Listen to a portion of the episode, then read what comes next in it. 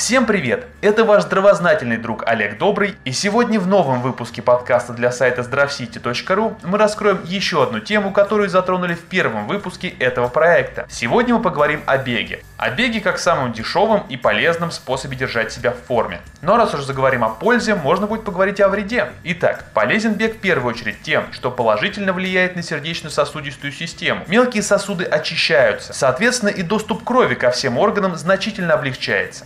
Кровообращение становится ускоренным, вследствие чего повышается уровень обменных процессов в организме, что и способствует его очищению. При этом мышцы пребывают в постоянной нагрузке. На протяжении занятий нужно всегда держать под контролем дыхание, это очень важно. Оно должно быть правильным. Вдох осуществляется носом, а выдох ртом. Так дыхание не будет слишком частым, и поверьте, вы просто не так скоро устанете. После систематичных занятий бегом и привыкания организма к подобным нагрузкам постепенно снижается частота сердечных ритмов. Бег также положительно влияет на пищеварительную систему. При регулярных тренировках стимулируется работа кишечника. Происходит его полное восстановление от всех недугов. Регулярные занятия бегом принесут желудку пользу и приведут в норму состояние состояние поджелудочной железы. Бег также оказывает воздействие на желчный пузырь, останавливая все застойные процессы и очищая его, что способствует общему обновлению организма. В желчном пузыре накапливаются камни, однако этого процесса нет у тех, кто пребывает в постоянном активном движении. Во время занятий бегом также нормализуется работа печени.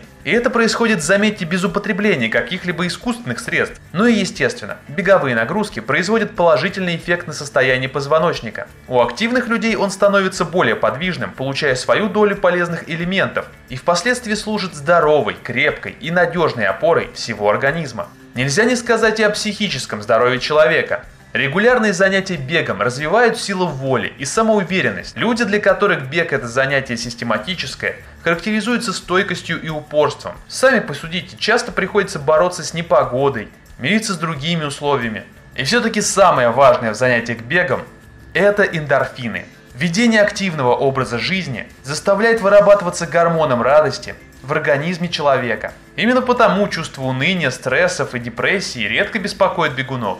Казалось бы, заниматься бегом – это сплошные плюсы. У бегунов происходит коррекция фигуры, они расстаются со своими комплексами. Однако и здесь есть свои минусы. Например, людям с проблемами суставов и позвоночника бег категорически запрещен. Таким людям советуют заменять бег плаванием. Людям с заболеваниями сердечно-сосудистой системы также нежелательно заниматься бегом. Правда, в данном случае лучше все же проконсультироваться с кардиологом. Может быть, все-таки легкий бег не будет вам противопоказан. В общем-то, если приводить какую-то мораль, бег для каждого полезен. Это, как уже было сказано, самый дешевый и простой способ держать себя в форме. Главное тут не переусердствовать и не навредить самим себе. В одном из следующих подкастов мы обязательно поговорим, какие еще упражнения помогут вам избавиться от лишнего веса, кроме бега. Ну а на сегодня это все. С вами был Олег Добрый в подкасте сайта здравсити.ру. И я с вами, как обычно, не прощаюсь. Я говорю вам здравствуйте, и ваши родные и близкие пусть тоже будут здоровы.